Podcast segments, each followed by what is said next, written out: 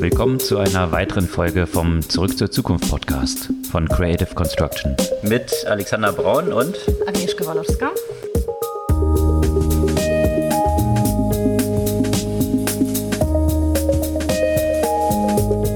Was gab es Neues letzte Woche?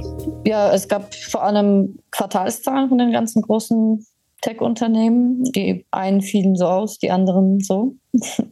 Ich denke, das ist so das Hauptthema in der vergangenen Woche gewesen. Genau, sämtliche großen Tech-Player und die Erwartungen waren ja schon entsprechend eingetrübt.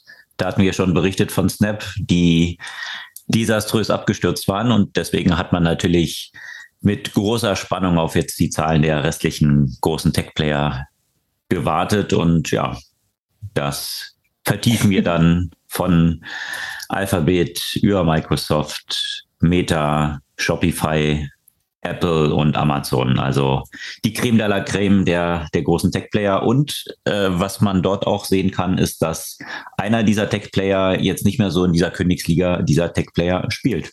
Apropos, bei den ganzen Unternehmen gab es natürlich auch andere News als die Quartalszahlen, aber welche, die natürlich auch alle darauf Einfluss haben. Ich glaube, so ganz vorne dabei Instagram und die Rolle rückwärts mit, äh, mit dem ganzen Design und äh, schlechte Kopie von TikTok, aber auch bei Meta andere Themen, darunter zum Beispiel die Sperrung, die äh, voraussichtlich stattfinden wird in Kenia. Ja, ansonsten die Rolle rückwärts hat es ja schon gesagt. Da gab es Beschwerden von sehr prominenten Instagram-Nutzern. Wir hatten uns da ja auch schon ein bisschen so beschwert gehabt. Vergangene Woche. Ich glaube, das liegt an uns. genau, wir haben das fast zum Überlaufen gebracht. genau, äh, was es damit auf sich hat und wo jetzt das Unternehmen so hinsteuert.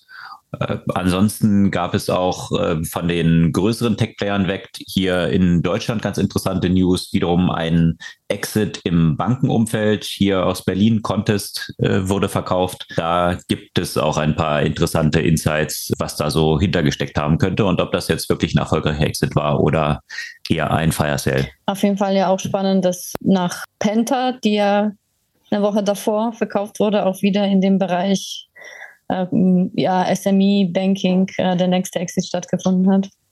Genau, das sind eben so die Konten für kleine und mittelständische Unternehmen quasi im Business-Umfeld. Ansonsten jetzt jenseits von den Unternehmenszahlen, wir gucken ja immer wieder, wenn es Einschränkungen in ja, in der Freiheit der Nutzung von digitalen Medien viel nach Russland und nach China. Also das sollte man ja auch weiterhin tun. Was aber auch interessant ist, dass zum Beispiel gerade Indonesien bestimmte westliche Tech-Unternehmen äh, sperrt bzw. Äh, verbietet auf, ja, aus Gründen, auf die wir auch später eingehen wo wir schon beim Thema Russland sind, da hat sich herausgestellt, dass äh, russische Hacker die deutschen Stromnetze angegriffen haben.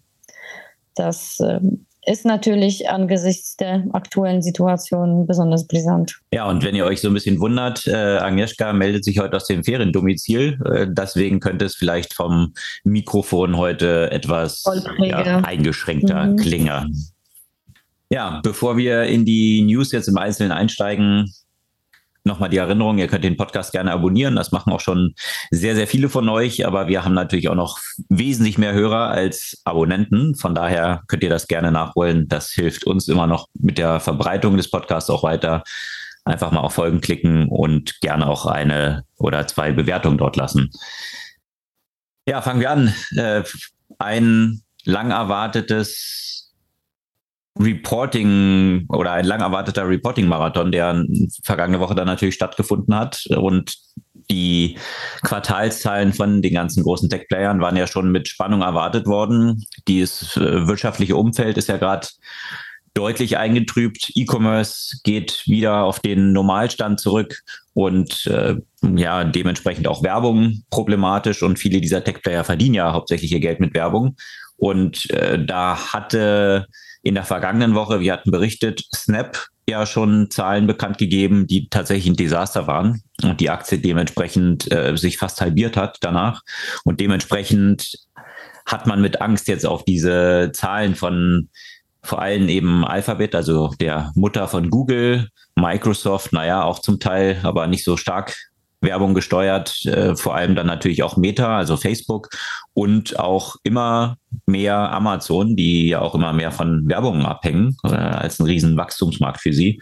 Und ja, dann war als erstes eigentlich aus dieser Gruppe dann Alphabet dran, also die Google-Mutter. Und man muss sagen, die Earnings sind gar nicht so schlimm ausgefallen, wie man es jetzt erwartet hätte. Also zumindest hat der Markt so reagiert, dass sie erstmal nachbörslich oder nach Bekanntgabe der Zahlen dann äh, um vier Prozent gestiegen sind. Aber natürlich, äh, was man nicht verhindern konnte, war, dass natürlich auch hier die Earnings grundsätzlich schlechter ausgefallen sind, als zunächst mal erwartet wurde. Aber vor dem Hintergrund der noch schlimmeren Erwartungen vor den äh, Zahlen von Snap und so weiter, äh, war es dann eigentlich wiederum nicht ganz so schlimm. Also es war schlimm, aber nicht so schlimm wie auch schon befürchtet. Und das war dann wiederum positiv eigentlich. Und äh, ja, vom Ausblick äh, eigentlich auch ganz okay. Äh, YouTube hätte man sogar erwartet, dass es stärker einbricht, weil YouTube ja ähnlich wie Snapchat auch so ein bisschen top of funnel ist. Also jetzt nicht dieses reine Conversion-Produkt, sondern auch viel so mit Branding zu tun hat. Das sind ja auch die Themen, die dann schnell als erstes gekürzt werden, um Geld zu sparen. Das fiel jetzt eigentlich auch gar nicht so schlimm aus. Also die hatten jetzt 7,34 Milliarden und das war ein bisschen weniger als die 7,52, die erwartet waren. Aber das zeigt auch schon, dass es natürlich YouTube ein riesen Umsatztreiber mittlerweile auch schon geworden ist und bei Google natürlich auch noch sehr relevant ist äh, das ganze Cloud Revenue.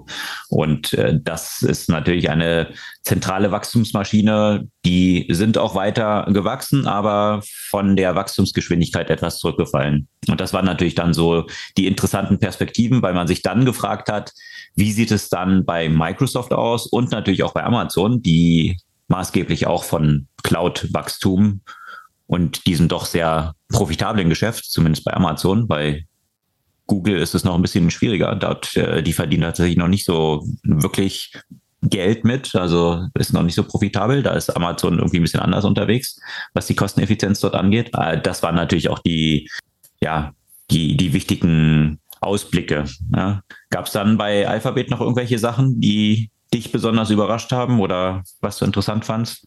Ja, was ich interessant fand, ist, ähm, wo du das Thema YouTube erwähnt hast. Äh, YouTube scheint ja etwas erfolgreicher als Instagram TikTok zu kopieren. äh, wahrscheinlich passt es einfach inhaltlich ja auch besser, da sich da jetzt nicht diese Veränderung oder diese Veränderungsversuche äh, so negativ auf die Nutzer ausgewirkt haben wie jetzt bei Instagram. Zumal das einfach vom Kontext her einfach besser passt. Und YouTube hat da viel auch gemacht, um den Prozess zu vereinfachen, aus, sagen wir mal, normalen, in Anführungszeichen, YouTube-Videos die Kurzvideos zu generieren, sodass das bei YouTube eigentlich eine, sogar eine interessante Erweiterung werden kann. Ja, im Gegensatz zu Instagram, wo das alles in eine absolute Katastrophe gemündet ist.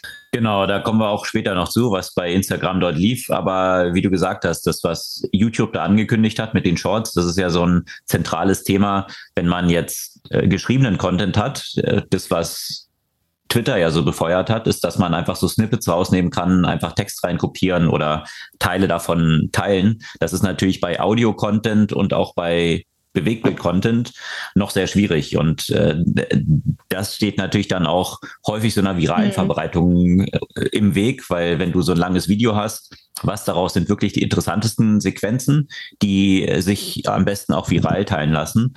Und jetzt hier ein Tool anzubieten, glaube ich, ist schon ja, aber auf jeden Fall ein wichtiger Schritt, um mehr Viralität auch in so Videos reinzubringen und eine stärkere Teilbarkeit über andere Kanäle dann auch zu ermöglichen.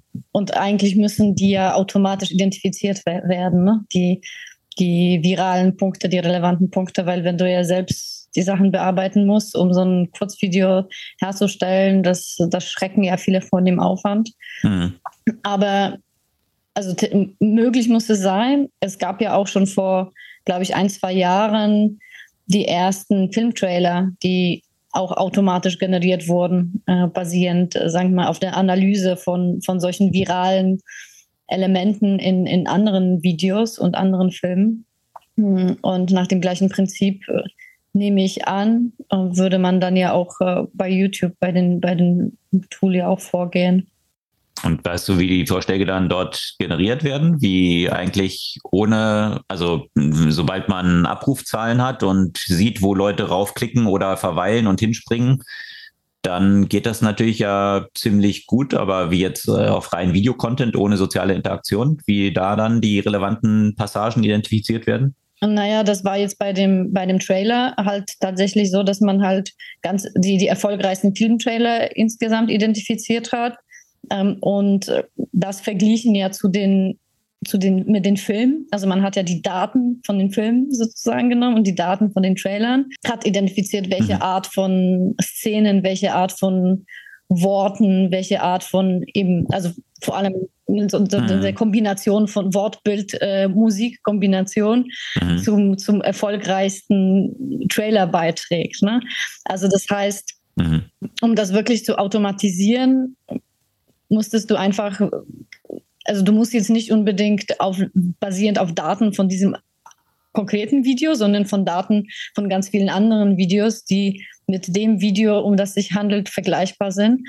Und dann kannst du ja zumindest eine erste Antizipation machen. Und klar, wenn du das ganz smart machen willst, dann äh, wollen würdest, dann würdest du den Trailer eigentlich kontinuierlich anpassen, basierend auch auf Abrufzahlen. Ne? Also, dass diese Kurzvideo eigentlich gar nicht statisch wäre, sondern äh, das würde sich dann im Idealfall auch tatsächlich noch anpassen, basierend auf den Klicks. Mhm. Die Interaktion. Aber ich weiß ja. es nicht, wie genau das bei YouTube tatsächlich äh, gemacht wird und ob das dann automatisiert ist oder ob das dann tatsächlich erstmal ein manueller Prozess für die, für die Kreatoren ist.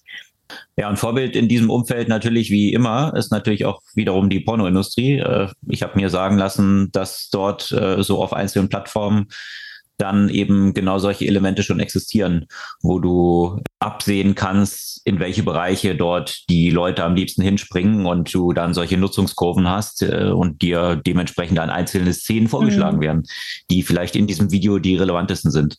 Also da ist ja äh, immer, was die technologischen Entwicklungen angeht, die Industrie eigentlich immer federführend, dort Innovationen das wundert mich natürlich ja auch gar nicht, ne? dass du da so die Snippets, weil du hast ja natürlich auch sehr starken Konkurrenz um die Augen und Hände der Nutzer.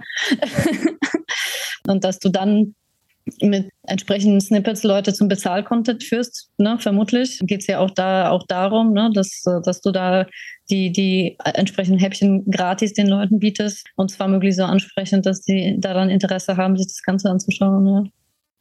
Ja, und dann äh, kam Microsoft auch noch am 26. und äh, wurde eigentlich auch relativ positiv aufgenommen. Also die Aktien sind zumindest fünf Prozent After Hours dann nach oben gegangen. Also von daher war das Ergebnis jetzt nicht so schlecht, wie man jetzt auch schon hätte befürchten können. Also hier auch natürlich Cloud ein wichtiger Bestandteil. Azure auch weiter gewachsen, aber nicht so schnell gewachsen, wie es jetzt auch schon in den vorigen Quartalen der Fall war. Aber das hatten die meisten ja auch schon erwartet. Und grundsätzlich hatte sich in den letzten zwei Wochen die Stimmung etwas gedreht, grundsätzlich an der Börse. Ja, also man äh, wurde immer, es wurde immer deutlicher, dass äh, wir wahrscheinlich auf eine Rezession hinsteuern. Dementsprechend wäre das ja eigentlich erstmal schlecht für das wirtschaftliche Umfeld. Gleichzeitig wirkt das aber möglichen Druck auf die Zentralbanken entgegen, die Zinsen weiter zu erhöhen. Also sind eigentlich wiederum dort auch die Bad News im Wirtschaftsumfeld eigentlich Good News wiederum für die Börse, weil man dann davon ausgeht, dass es vielleicht endlich mal mit den Zinserhöhungen Schluss sein könnte. Und äh, wer ist immer am stärksten betroffen von Zinserhöhungen? Die Tech-Titel, die Wachstumsaktien. Und äh, die haben einen ja, fulminanten Turnaround eigentlich so hingelegt, sind im letzten Monat um, je nachdem, wo man den Maßstab da anlegt, 10 bis 15 Prozent gestiegen. Das ist der größte Anstieg seit 2020.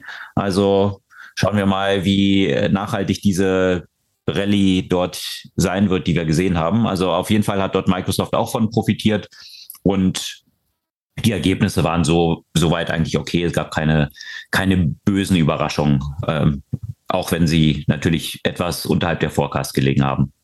Ja, wie ist das mit dem Forecast und dem Ergebnis bei Shopify. Shopify ist etwas vorausgeprescht. Mhm. Die haben ja am 27. dann die Ergebnisse bekannt gegeben vor der Eröffnung der Börse. Das ist ja manchmal ein bisschen unterschiedliche. Manche berichten davor, manche danach.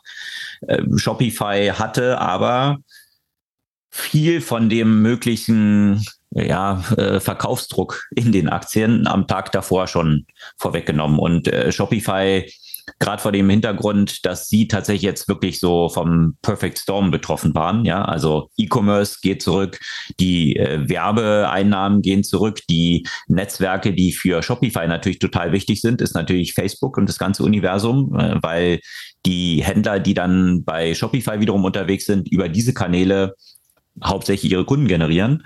Und äh, das hatten wir ja schon mehrfach berichtet. Da hat Apple ja einen großen Strich durch die Rechnung von Mark Zuckerberg gemacht, was die Erreichbarkeit äh, dort angeht.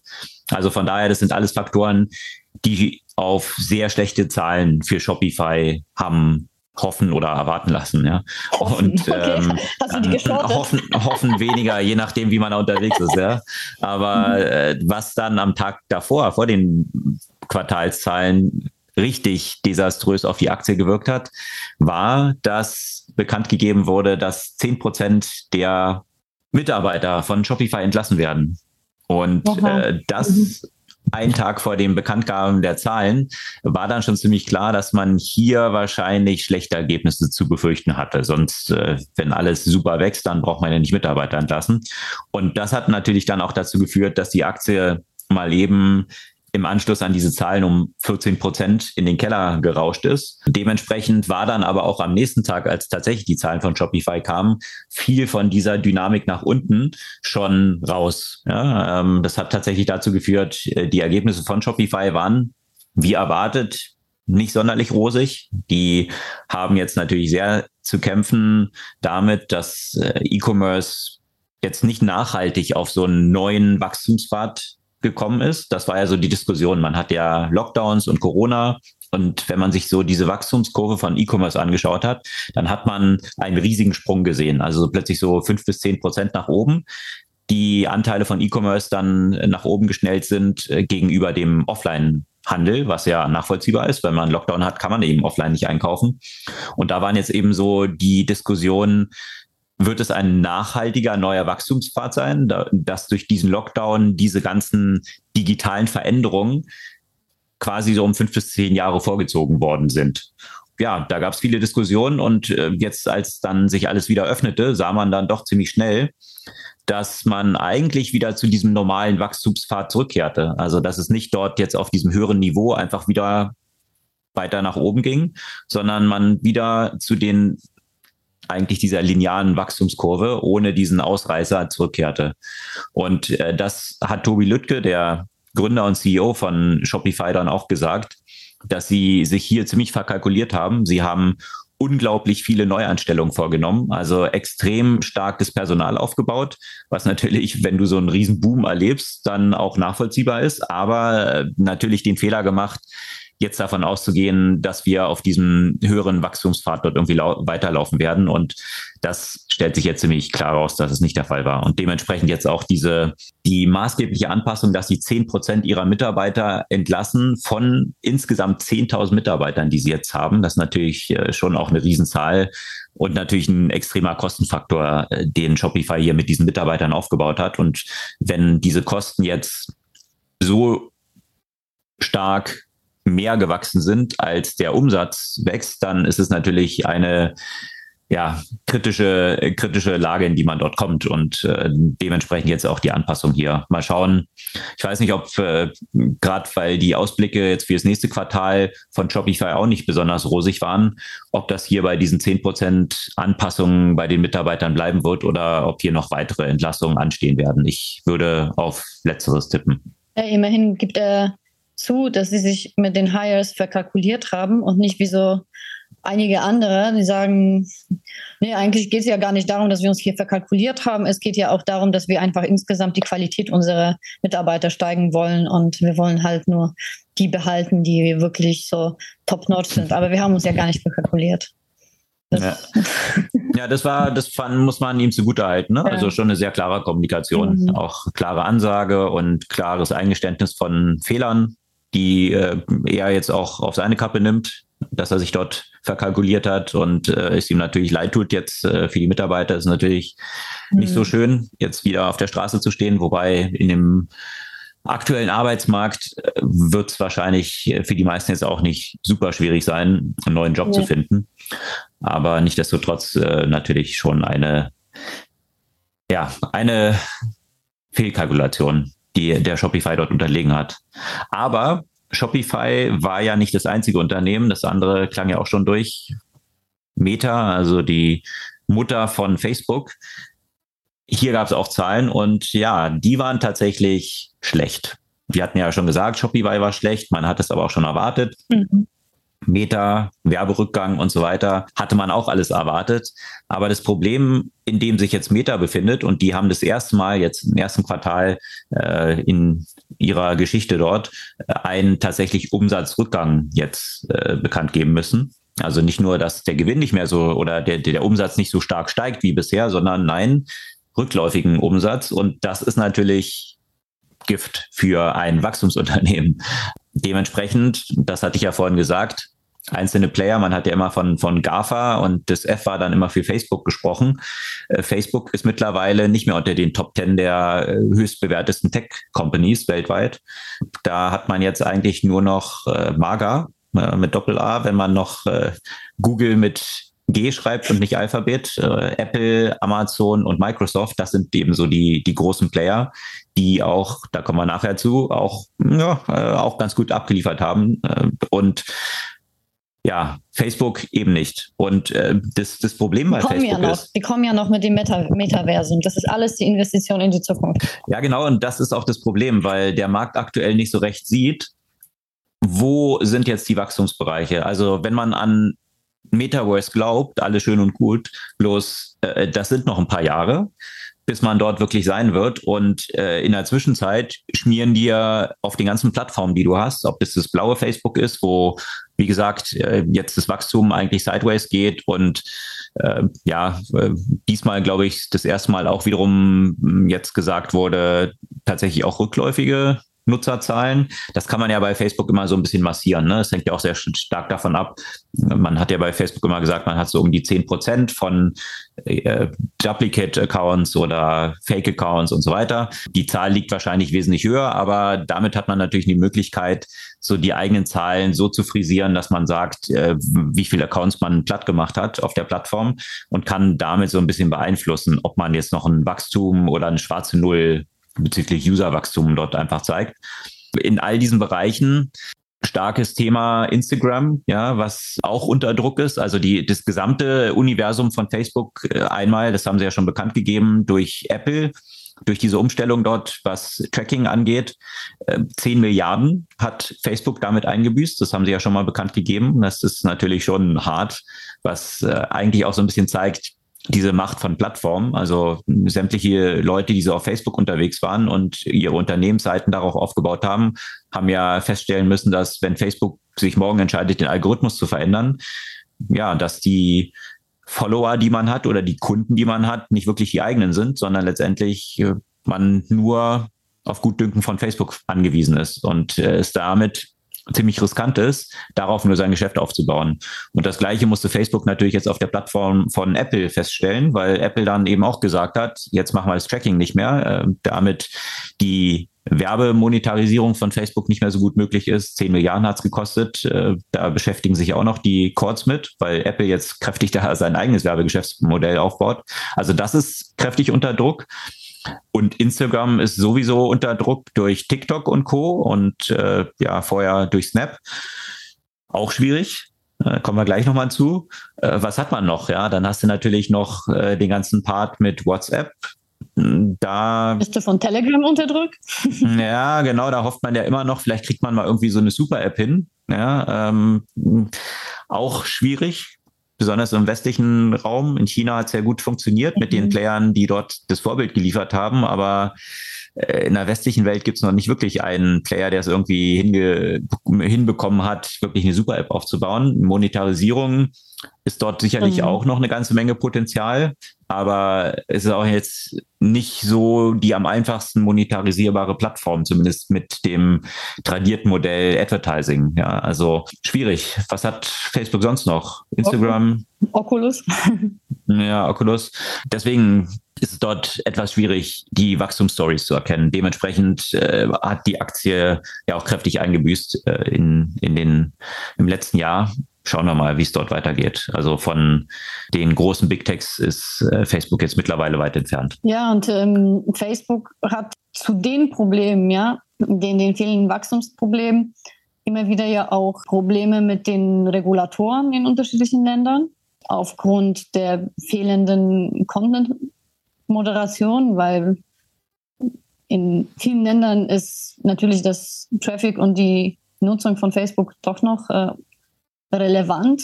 Jetzt aktuelles Beispiel ist Kenia, wo gerade auch Wahlen stattfinden und es sich herausgestellt hat, dass die Werbeanzeigen von Facebook eigentlich gar nicht moderiert wurden. Nur diejenigen zum Teil, die in der englischen Sprache geschaltet wurden. Und dass da einfach Anzeigen mit wirklich Volksverhetzung tatsächlich ausgestrahlt werden konnten. Und das in einem Kontext mhm. von einem Land, wo vor einigen Jahren einfach auch schon zu ja, massiven gewalttätigen Auseinandersetzungen im Kontext einer Wahl gekommen ist und man alles tut, um das diesmal zu verhindern.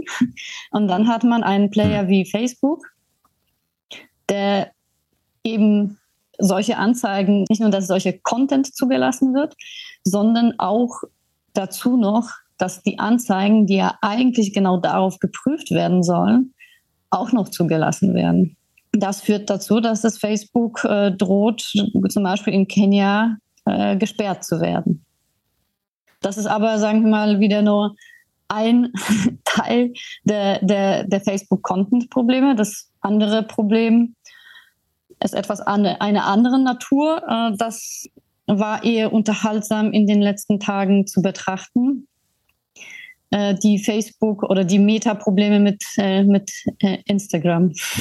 Genau, da hatten wir ja auch schon ein paar Mal drüber diskutiert, dass wir naja, irgendwie den Wert, den Instagram für uns hatte, in der letzten Zeit nicht mehr so stark gesehen haben, weil dort eine starke Orientierung Richtung TikTok stattgefunden hat. Also sprich, Facebook war ja immer eigentlich auf diesem Social Graph aufgebaut, sowohl das äh, blaue Facebook als auch Instagram, also Freunde und wem man folgt und von denen kriegt man den Content angezeigt.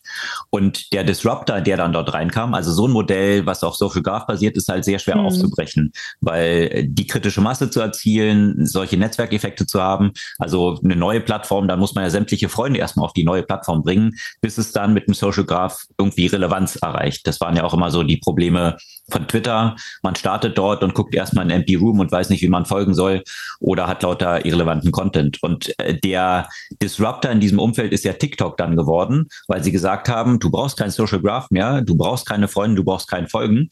Wir können mit AI dir den Content ausspielen, der von Beginn an die ganze Plattform für dich Relevanz macht. Und das ist natürlich äh, eine eine in dieser Form sicherlich von Facebook nicht erwarteter Disruptor gewesen, dass äh, man diese Marktmacht, die man mit so einem Social Graph hatte, mhm. aufbrechen kann.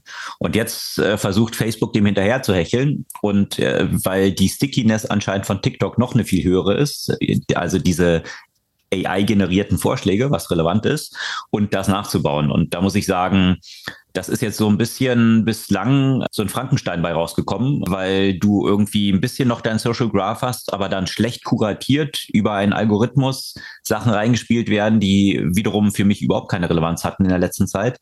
Und äh, das ging offensichtlich nicht nur uns beiden so, sondern auch äh, Kylie Jenner. die natürlich auch wichtige Content-Treiber für die Plattform sind. Ja.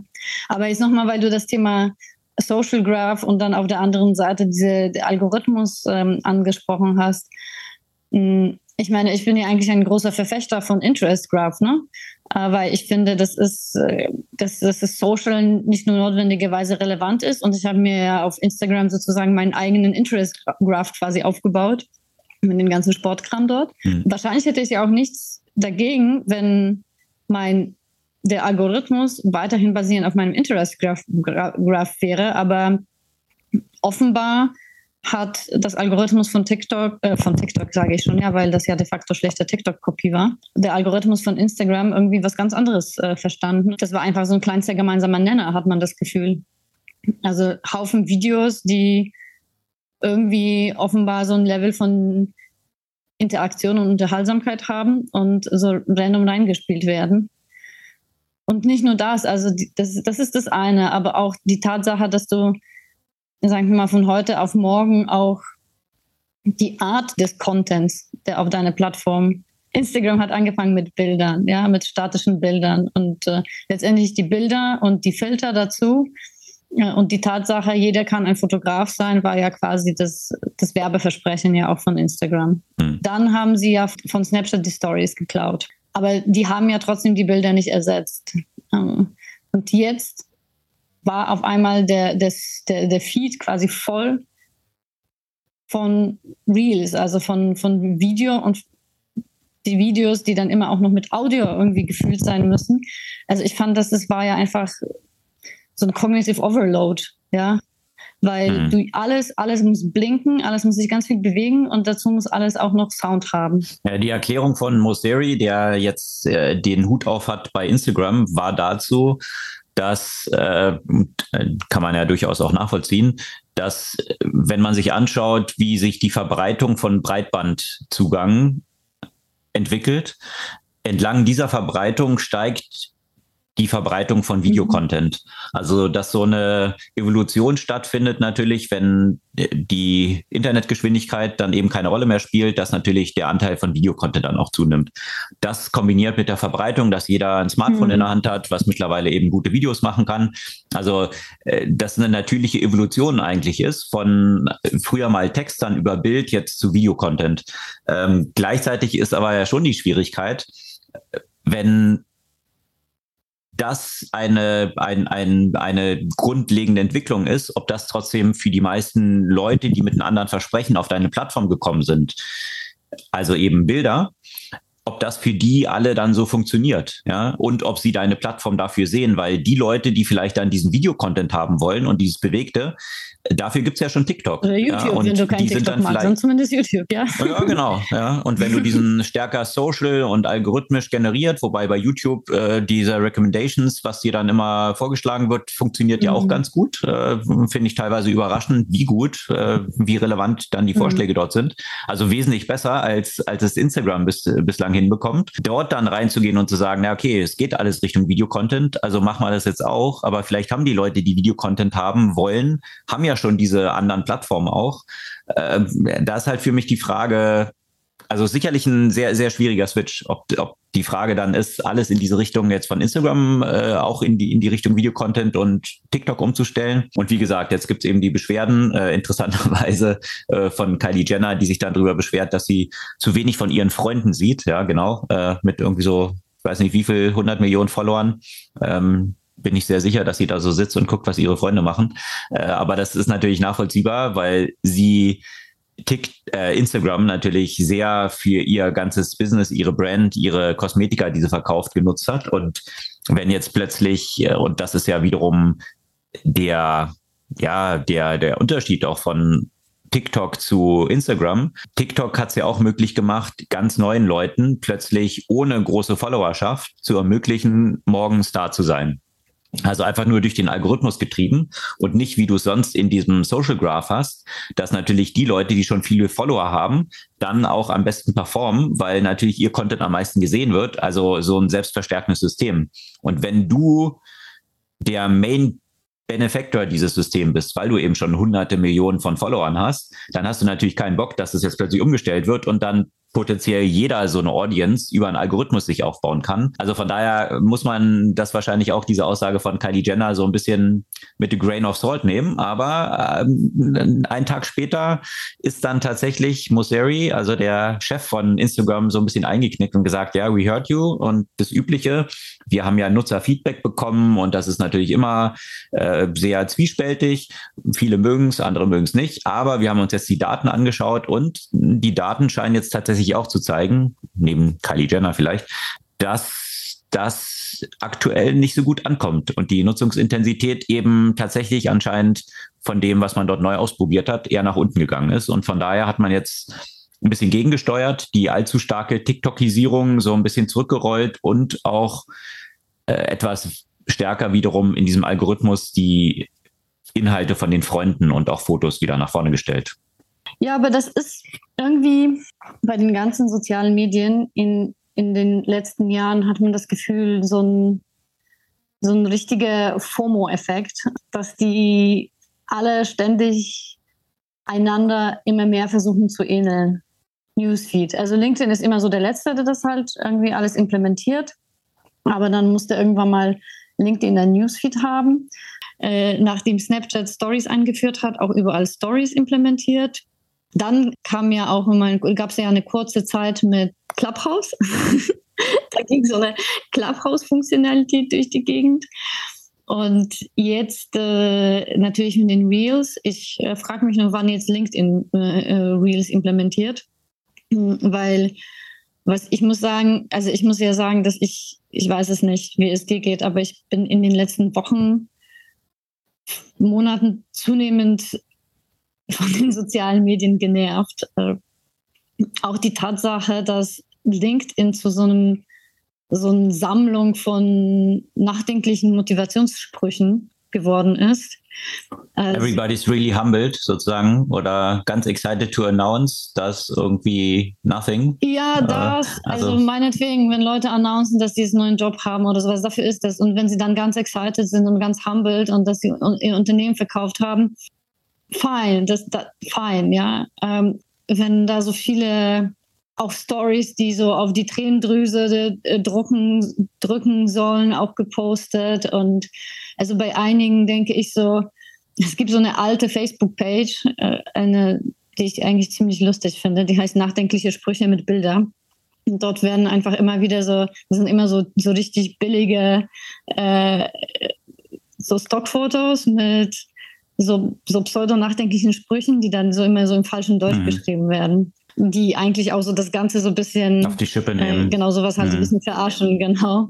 Und, und Haufen von so einem Content finden. Also wenn du jetzt auf LinkedIn gehst, findest du einfach so, wo du dir denkst, was wollt ihr Leute damit, damit demonstrieren, ja? Somit werden sich irgendwie die Plattformen auch immer gleicher, immer ähnlicher, verlieren ein Stück weit so an, an Diversifizierungsfaktor. Mhm. Ja, das ist das eine. Und dann das andere, äh, Twitter dann äh, wiederum. Ähm, es ist einfach immer wieder erschreckend festzustellen, wie viel, wie viel Hetze dort stattfindet und wie viel, ja, wie viel, wie viel Hass sich dort verbreitet und wie wenig dem auch zum Teil nachgegangen wurde. Also jetzt letztens mit dem Freitod von, von einer Ärztin in, in Österreich, die da auch wirklich ja, also einfach ex extrem. Von Impfgegnern dort angefeindet wurde ja, und mit genau. Todesdrogen belegt wurde. Hm. Absolut, also wirklich äh, zum, zum, zum tiefsten angefeindet und, und, und ja, die, die Behörden ha haben ja immer noch nicht so die, die Mittel, dem, dem nachzugehen. Da wurde auch gegen bestimmte Leute zum Beispiel auch in Österreich nicht ermittelt, weil die IP-Adressen aus Deutschland kamen und, und so weiter. Ja, also das ist diese, diese, diese Unfähigkeit da, da im Umgang und andererseits aber auch natürlich die Schwierigkeit, Gesetze durchzusetzen in dem digitalen Raum und, und diese Verrohung und dieses also die, das ist ja keine Diskussion, ja, sondern es ist alles also die, die, die Art der Kommunikation auch in, in vielen von den Medien macht es einfach, macht es einfach, entweder einfach irgendwas Monologartiges halt rauszupusten und dann pustest du da was das raus und dann kommt, kommen halt Kommentare, die jetzt auch nicht unbedingt auf eine Diskussion zielen, sondern auf irgendwie entweder kriegst du Applaus oder du wirst halt runtergezogen. Und die mhm. Form macht es einfach einfach irgendwie welche, welche auch, auch wirklich radikale Messages rauszuhauen. Und Und, und letztendlich, was, was man braucht, auch gerade in so einer Situation, ist vielleicht auch mehr Gespräch und mehr, mehr Auseinandersetzung, mehr, mehr Tiefe und die fehlt mir da komplett.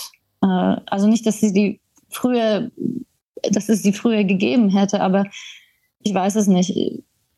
Im Moment geht mir das einfach extrem auf den Keks, dass äh, ja, früher hat es schon, glaube ich, dass das mehr, also das natürlich, äh, wenn ich mich zurückerinnere, wie welche Diskussionen, auch positive Diskussionen dann tatsächlich auf Facebook dann sehr stark rund um bestimmte Artikel auch stattgefunden haben. Ich meine, es äh, ist schon wahrscheinlich auch so ein Bestandteil von je stärker oder je größer so ein Massenappeal dann von so einer Plattform ist, dass natürlich dann auch immer diese, diese Polarisierung dann auch zunimmt, äh, vor allem wenn es dann auch noch durch die Algorithmen das wiederum auch getrieben ist, weil genau das wiederum auch das ist, was Engagement ja. schafft.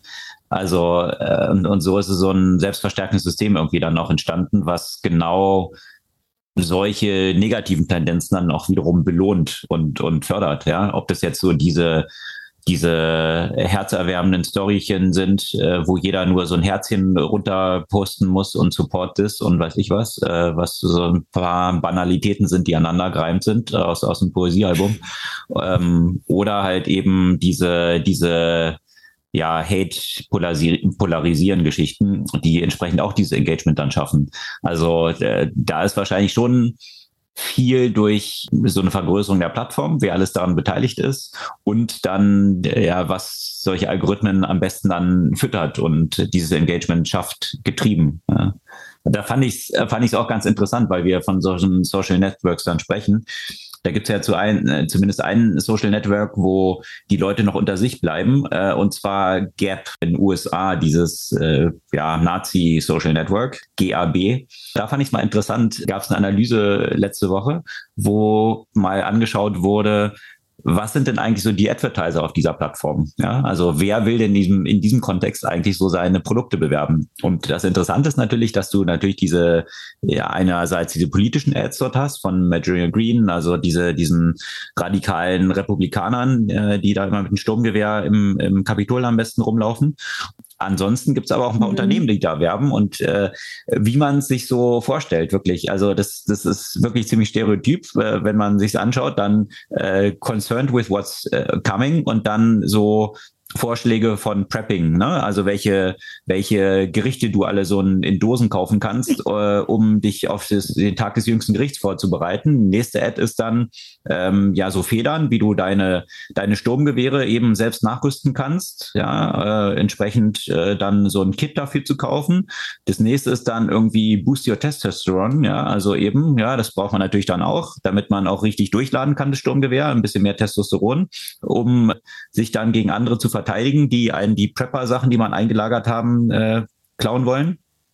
Und dann natürlich Have you got enough gold? Ja, also natürlich der Tag des jüngsten Gerichts kommt, alles bricht zusammen, Währung sowieso, dann sollte man halt lieber Gold haben. Also genau die, diese Welt von von absoluten äh, von absoluten äh, Horrorszenarien und Zombie-Apokalypse sich dort am besten darauf vorzubereiten. Also ist schon ja, also diese, diese Vorstellung, dass manche Leute tatsächlich in diesem Frame of Mind dann dort, dort leben und natürlich auf so einer Plattform dann auch unter sich bleiben und permanent diese Echo Chamber auch dann davon haben. Äh, wie sollst du dann sehen, dass es auch tatsächlich eine andere Welt vielleicht gibt? Ja, und äh, das ist schon, ja, äh, bleibt, bleibt dann in so einer Echo Chamber wahrscheinlich sehr unter sich und fühlt sich permanent bestätigt und äh, vielleicht noch mehr als in den Echo Chambers die Algorithmen dann auch auf großen Plattformen irgendwie erzeugen, weil man zu, zu win, äh, zumindest noch eine gewisse Gegenrede hat. So ist alles ein selbstreferenzielles System dann irgendwie. Ne? Gab es da auch, das würde mich aber auch interessieren, weil da gibt es bestimmt auch so ein paar normale Advertiser, die dort, dort auch Ads schalten, was dann bestimmt auch zu einem Skandal führen würde. Oder gab es das nicht? Äh, war jetzt in diesem Feed nicht so aufgeführt. Was natürlich ähm, okay. auch äh, ziemlich prominent war, war dann halt auch diese äh, Corona-Medizin, äh, also diese, diese Pferdeentwurmungsmittel, die dann auch dort äh, fleißig angepriesen wurde, die man da kaufen kann. Also ja, was man, was man sich wirklich so was man sich sehr stereotyp so vorstellt, worum es da wahrscheinlich geht. Also wir können den mal, das ist so ein längerer Thread, äh, ganz interessant, auf Twitter, den äh, können wir teilen in den Show Notes. Äh, könnt ihr selber mal einsteigen und euch anschauen, äh, was da in, in solchen, solchen Social Networks so los ist. Das ist der Kontext um Social Networks. Da gibt es natürlich viele Entwicklungen, aber dann war es mit den Quartalsergebnissen natürlich noch nicht fertig. Es fehlen noch zwei große A, nämlich Apple und Amazon. Die haben dann am 28. reported und ja, also ich, ich muss sagen, Unternehmen dieser Größe wie Apple und Amazon, wie die es doch immer wieder schaffen, auch in so einem schwierigen Wirtschaftsumfeld so abzuliefern. Also äh, kurz zusammengefasst, die Aktien sind kräftig nach oben gegangen nach der Ankündigung der Quartalsergebnisse. Beide haben doch in diesem schwierigen Wirtschaftsumfeld sehr überzeugt. Also dass das äh, iPhone Revenue nochmal so stark gesteigert werden kann. Ähm, Apple hat im letzten Quartal 40,67 Milliarden mit iPhones umgesetzt. Äh, das sind wesentlich mehr als die 38,33 Milliarden, die man erwartet hatte. Ja. Und das vor dem Hintergrund, dass du irgendwie Lockdowns hattest in China und, und lauter solche Geschichten und äh, vor der Bekanntgabe der Ergebnisse ja dann auch äh, bekannt wurde, dass Apple erstmalig in China auch Discounts auf die iPhones äh, rausgibt. Da hatten natürlich alle schon äh, Schlimmstes jetzt erwartet. Aber dann trotzdem noch solche Zahlen zu reporten. Also das war natürlich wiederum ein Knockout-Quarter, muss man ehrlich gesagt sagen, für Apple. Also äh, gerade in diesem schwierigen Wirtschaftsumfeld. Auch in der Rezession braucht man ein neues iPhone. Ja, offensichtlich. Service Revenue geht auch kräftig nach oben und dann kriegt Apple natürlich von Google jedes Quartal äh, einen zweistelligen Milliardenbetrag einfach so überwiesen für die Nettigkeit keine eigene Suchmaschine zu bauen. Äh, das äh, müsste sich, glaube ich, auch mal so die Monopolkommission und äh, Antitrust mal genauer anschauen, weil letztendlich Apple einerseits dafür sorgt, dass Facebook auf der Plattform irgendwie rausfliegt mit diesem App Transparency Tracking unter dem Stichwort Privacy. parallel dann natürlich Apple sein eigenes Advertising-Modell groß aufbaut und sich dann mit einem zweistelligen Milliardenbetrag jedes Jahr dafür bezahlen lässt von Google, dass Google die Standardsuchmaschine auf iOS und mhm. äh, Safari ist ja, äh, ich glaube, da, da ist Microsoft damals in den Antitrust-Verfahren für weniger schlimme Verstöße in Anführungsstrichen dort äh, ziemlich an die Kandare genommen worden. Also äh, das äh, ist doch, wenn, wenn die zwei zentralen Plattformbetreiber im Mobile-Ökosystem, iOS und Android, wenn die eigentlich einen Deal zusammen haben, wie Suche stattfindet auf diesen Plattformen und wer dort dann eigentlich ja, Werbung ausliefern kann und wer nicht. Also wenn da, wenn das nicht irgendwie gegen Absprachen irgendwie und Markt, Marktsteuerung verstoßen sollte, dann weiß ich auch nicht was. Aber äh, aktuell funktioniert es noch ganz gut. Äh, dementsprechend äh, steigt die Profitabilität von Apple dort auch fleißig weiter, weil natürlich dieses Service Revenue, was sie dort haben, äh, was direkt einfach nur Gewinn ist, der direkt von Google durchgereicht wird. Ähm, Apple muss ja dafür keine eigenen Investitionen tätigen, wie Suchmaschine bauen oder irgendwas, sondern es ist einfach direkt Gewinn, der von der Suche von Google kommt. Also natürlich ein sehr interessantes Geschäftsmodell. Ob das so nachhaltig sein wird, das könnte natürlich ein ziemliches Risiko dann sein, ja, für, für Apple, wenn sich hier die Antitrust-Behörden das mal genauer anschauen. Und ich glaube, äh, aus Europa haben wir es ja schon gehört, dass die äh, Wettbewerbskommission sich jetzt zumindest auch dieses App Transparency-Ding, äh, was äh, Facebook ja 10 Milliarden gekostet hat, äh, dass sie sich das hier schon mal genauer anschauen. Was ich auch als weiteres Risiko für Apple, aber auch sicherlich auch für weitere Tech-Aktien sehen würde, ist äh, natürlich auch die Verschärfung des Konfliktes zwischen China und Taiwan. Wenn dort was losgehen würde, das wäre also jenseits mhm. davon, dass es einfach unabhängig davon von, von, von Tech eine, eine schlimme politische Entwicklung gewesen wäre. Aber äh, Taiwan spielt ja natürlich auch eine äh, große Rolle in der ganzen äh, Technologie-Lieferkette. Mm, und China ist natürlich auch trotz allem ne, natürlich ein großer Markt auch für die westlichen Technologieunternehmen. Sollte sich dort ein Konflikt entwickeln, ähm, dann würden die Börsen, glaube ich, auch noch ganz anders aussehen als jetzt. Ja, vor allem, also einerseits der Absatzmarkt, aber natürlich auch die ganze Produktion, ne? die, die dort in China ja erfolgt. Und ja, das äh, ist natürlich ein großer Risikofaktor. Wird man sehen, wie sich das dort entwickelt. Äh, faszinierend ist aber auch nochmal zu sehen, mit was für einer Profitabilität eben Apple da unterwegs ist. Sie haben auf, auf diese haarsträubenden Umsätze, die sie machen, haben sie eine Gross Margin von über 43 Prozent. Also äh, jeder Dollar, der bei Apple ausgegeben wird, von denen landen 43 Cent als Gewinn in den Kassen von Apple. Also wirklich wiederum sehr beeindruckend. Eine Gelddruckmaschine, äh, die das Unternehmen dort betreibt und jetzt für das nächste Quartal sind ja auch wiederum dann äh, eine ganze Reihe von neuen Produkten äh, vorhergesagt. Also sicherlich das neue iPhone, was rauskommen wird. Also sicherlich auch nochmal eine ganze Reihe von Umsatztreibern. Das Auto. Und, äh, das und war das Auto so bisschen, und das VR-Set. Äh, ja, das, genau, die, die, äh, die Goggles äh, für Augmented Reality und das Auto. Mal gucken, was von beiden zuerst kommt. Äh, so wie man sieht. Also es gab auch wiederum interessante News. Und zwar wurde einer der der leitenden äh, Lamborghini-Entwickler äh, jetzt von Apple auch abgeworben. Man ist fleißig dran an dem Auto, aber stellt sich doch ein bisschen schwieriger raus, weil Apple will natürlich, äh, so munkelt man, wenn man ein eigenes Auto entwickelt, das nicht na, natürlich nur so eine marginale Entwicklung sein, sondern da zielt man schon drauf ab, wirklich ein Auto auf die Straße zu stellen, was ohne Lenkrad auskommt. Äh, so hört man munkeln. Und ja, das ist dann doch ein bisschen komplizierter, das äh, hinzubekommen, wie auch Elon Musk feststellen musste, äh, mit Self-Driving und Vollautonomie, äh, dass dann doch in diesen Edge Cases, und das sind dann doch eine ganze Menge, äh, es nicht ganz so einfach ist, wie man sich zunächst ausgemalt hatte. Mhm. Bleiben wir gespannt. Das also. ist natürlich die Regulatorik, die im Moment noch nirgends ein Auto ohne Lenkrad zulassen würde. Das noch dazu, ja. Gut, aber wenn nicht Apple, wer dann mit dem Geld, was sie so verdienen und der Markt macht, äh, sowas dann in den Markt zu drücken, schauen wir mal, bleiben wir weiter gespannt.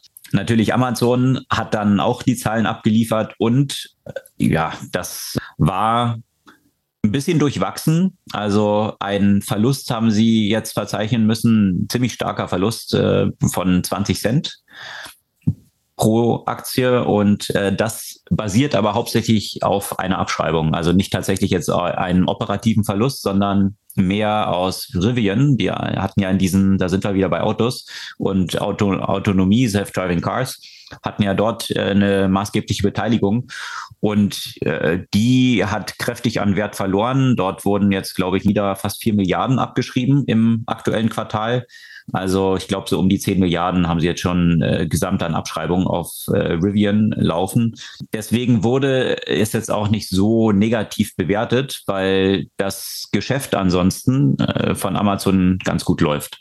Und äh, tatsächlich vor den Hintergründen der schrumpfenden Wachstumsgeschwindigkeit im Cloud-Bereich, was man von Azure bei Microsoft und auch bei Alphabet sehen konnte, ist natürlich auch hier die Wachstumsgeschwindigkeit von AWS, also dem Cloud Umsätzen da bei Amazon auch zurückgegangen, aber nicht so stark, wie es tatsächlich bei den beiden genannten Wettbewerbern zurückgegangen ist. Also von daher ähm, gewinnen sie relativ gesehen weiter Marktanteile eigentlich in diesem Cloud-Segment, wo Amazon ja sowieso schon weit an der Spitze führend ist. Also von daher durchaus positiv aufgenommen äh, wurde das ganze Ergebnis und die Aktien sind dann auch um 13 Prozent im nachbörslichen Handel nach oben geschnellt und das bei so einer Bewertung wie Amazon hat, sind 13 Prozent natürlich schon richtig Holz. Äh, ich glaube, Jeff Bezos ist durch diese 13 Prozent mal eben an einem Tag dann 20 Milliarden reicher geworden. Äh, da genießt man doch lieber, äh, kann man doch, doch den Ruhestand auf der Luftmatratze, äh, wo dann Bilder rumgaukelten, natürlich ganz gut genießen. Ich glaube, ja, muss erstmal nicht zurückkommen. Da hatte man ja, nachdem Andy Jesse übernommen hatte und das letzte Jahr ja ein bisschen durchwachsen war, schon gemunkelt, ob Jeff Bezos dann wieder aufräumen muss und äh, das Unternehmen wieder auf Tour bringen muss. Aber das sieht aktuell eigentlich ganz gut aus für Amazon. Was natürlich auch kräftig wächst bei Amazon ist weiterhin das Advertising und das vor dem Hintergrund, dass Werbung grundsätzlich aktuell ja es sehr schwierig hat. Das ist hier gegen den Trend wirklich sehr stark gewachsen. Mittlerweile ist Amazon ja schon der drittgrößte oder die drittgrößte Werbeplattform, was natürlich auch stark daran liegen kann, dass sie hier gegen den Trend wachsen, dass sie natürlich sehr nah an der Conversion dran sind, noch näher.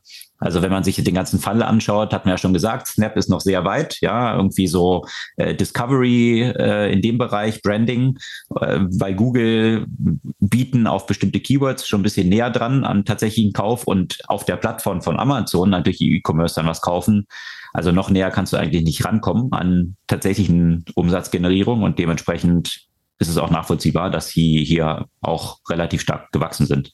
Ja, auf jeden Fall. Und wo du jetzt äh, den Ruhestand von Jeff Bezos äh, erwähnt hast, da musste ich auch noch mal kurz an seinen anderen Milliardärkumpel Elon Musk denken. Äh, der kann sich gerade nicht so gut ausruhen. mit der Verhandlung, äh, mit dem Prozess, der dann doch äh, schnell starten äh, soll, im Gegensatz zu seinen Wünschen. Und jetzt hieß es, der klagt jetzt auch nochmal zurück. Also das ist ja, auch ein. Schauen wir mal. Der kann sich auf mehreren nee. Feldern nicht so ausruhen. So viele Kinder, wie er zeugen muss, auch noch die ganze Zeit. Am besten mit äh, seinen Milliardärsfreunden äh, Sergey Brin, wo jetzt die Scheidung eingereicht wurde, weil er. Der sagt, dass das hätte nicht stattgefunden. Wir machen jetzt hier keinen kein Klatsch und Tratsch hier, bitte.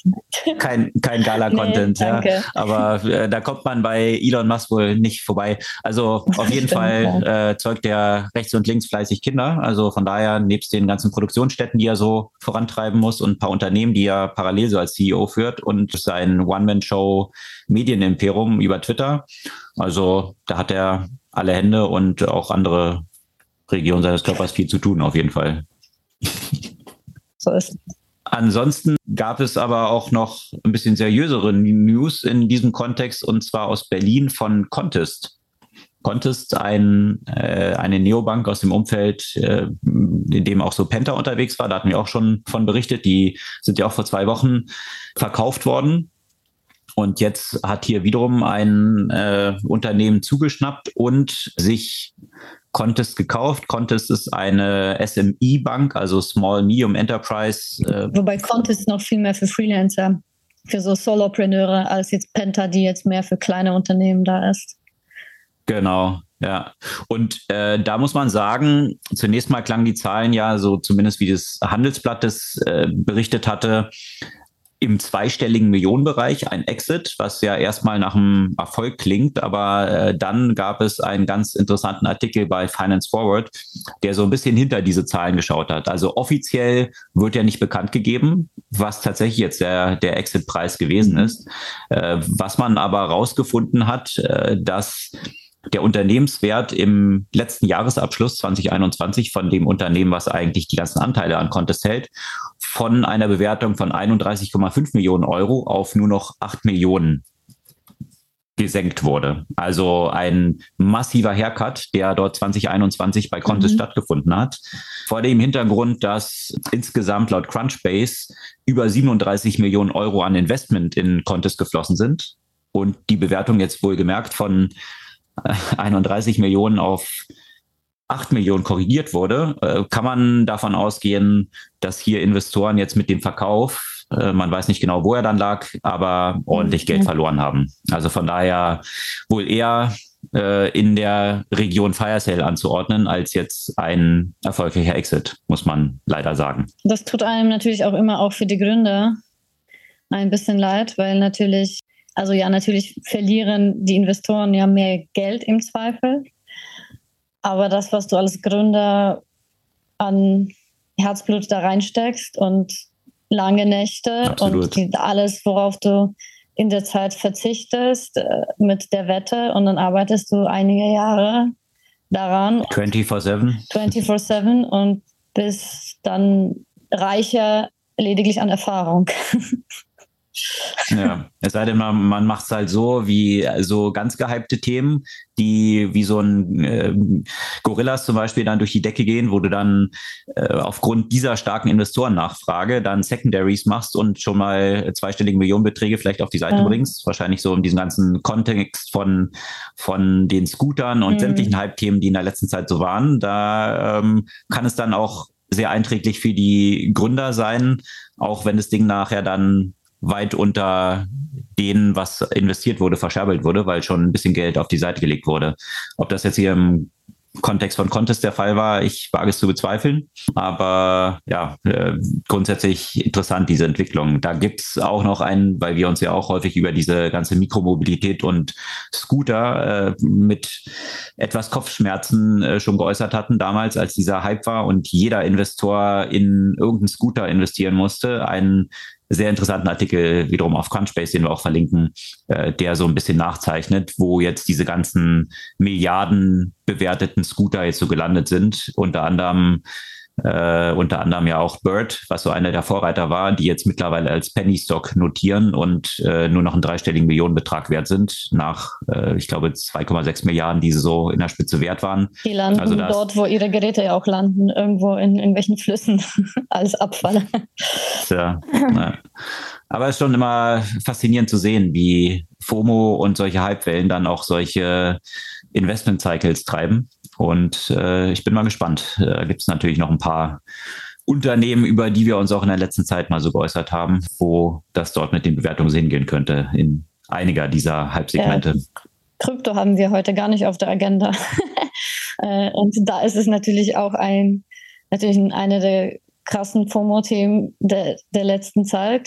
Und im Moment, da gab es ja auch mal eine Analyse, ich habe leider den Beitrag nur so auf dem Augenwinkel kurz durchgescrollt, wie viel von den großen Krypto-Player äh, jetzt, naja, sagen Sie mal, am Rande der Existenz sind. Ne? Ja, wobei dort hast du teilweise ein interessantes Phänomen dass du, äh, und so, so hatte ich es auch, äh, meine äh, Freundin hat ja auch mal in so einem Krypto-Blockchain-Unternehmen gearbeitet, aber schon äh, ein paar Hypewellen davor. Ne?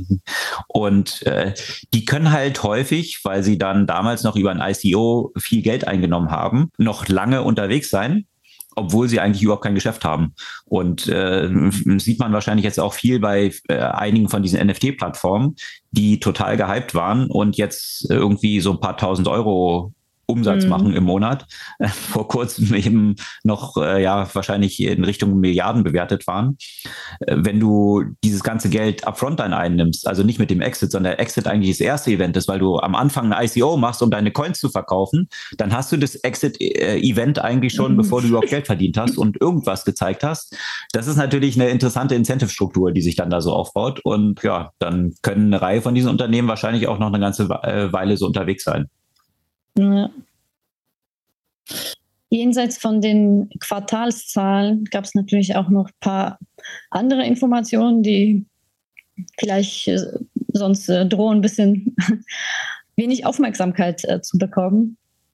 Unter anderem, wir haben ja auch schon mehrfach ja auch von China und Russland und der Digitalwirtschaft in diesem Kontext gesprochen. Ähm, Jetzt äh, gibt es aber auch noch ein paar, paar andere Player, die auch stark die Rechte ihrer Bürger einschränken, wenn es, wenn es darum geht oder vielmehr viele von den Tech-Playern dazu nutzen wollen, äh, mehr über ihre Bürger zu erfahren. Und so ist es dazu gekommen, dass Indonesien eine ganze Reihe von Online-Diensten blockiert wurden, also unter anderem Steam, Epic Games, PayPal, Yahoo, weil diese Unternehmen äh, nicht im Sinne des aktuell geltenden Gesetzes dort äh, gehandelt haben. Ähm, das Gesetz sollte bis zum 27. Juli umgesetzt werden und hat die Unternehmen dazu verpflichtet, bestimmte Inhalte zu entfernen, aber auch Zugang zu Nutzerdaten zu gewähren. Das, man könnte jetzt erstmal sagen, okay, ist jetzt alles äh, im, im Rahmen. Aber natürlich sind die Rechte der Bürger dort äh, weite, weitestgehend äh, eingeschränkt und ähm, eben die Möglichkeiten oder die Notwendigkeit der Datenherausgabe findet jetzt äh, nicht nur bei weiß nicht, Mord oder äh, ähnlichen Verbrechen äh, statt oder soll in diesem Kontext stattfinden, sondern auch, sagen wir mal, bei politischen Unstimmigkeiten. Und äh, deswegen wird das ja auch von Menschenrechtsorganisationen weltweit gewertet als, äh, ja, als starker Einschnitt in die Menschenrechte. Äh, man muss sagen, man spricht hier nur unter anderem eben von Epic Games, PayPal, Yahoo. Um, das heißt aber umgekehrt, wenn man das liest, Unternehmen wie Google, Meta etc. haben offenbar dieses Gesetz umgesetzt und äh, sind äh, weiterhin dort, geben im Zweifel die Nutzerdaten raus. Und das ist immer wieder diese Diskussion, die man, äh, die wir auch hier immer wieder hatten. Welche Rolle spielen die und inwiefern ist es zu bewerten also, oder wie ist es zu bewerten, dass die sich an in solchen Ländern geltenden Gesetze handeln, halten? Hm.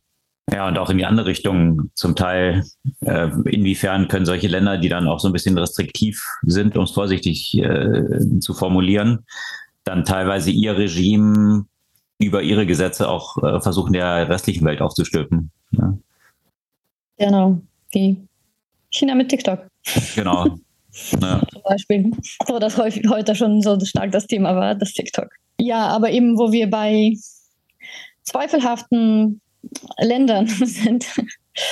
Äh, da gab es ja auch eine weitere Nachricht, die durchaus besorgniserregend ist, äh, und zwar aus Deutschland, mit der Information, dass äh, jetzt wahrscheinlich auch keinen so stark überrascht, aber jetzt ist es ja auch nachgewiesen, dass äh, russische Hacker, und zwar russische Hacker, hin hinter denen der Geheimdienst, also FSB steht, äh, äh, tatsächlich äh, mehrere deutsche äh, Stromanbieter gehackt haben. Das ist natürlich, wenn man sich jetzt so vorstellt, in welche Richtung das alles geht und wie wir auch immer noch vom russischen Gas abhängig sind. Und dann haben auch die russischen Hacker Zugang zu eben deutschen Stromanbietern und tatsächlich waren die Hacking-Aktionen ja auch darauf ausgerichtet, potenziell ja, Stromlieferung äh, zu stoppen oder zu verhindern. Interessant übrigens, wie sie da reingekommen sind. Ähm, und zwar mit Hilfe eines Beratungsunternehmens.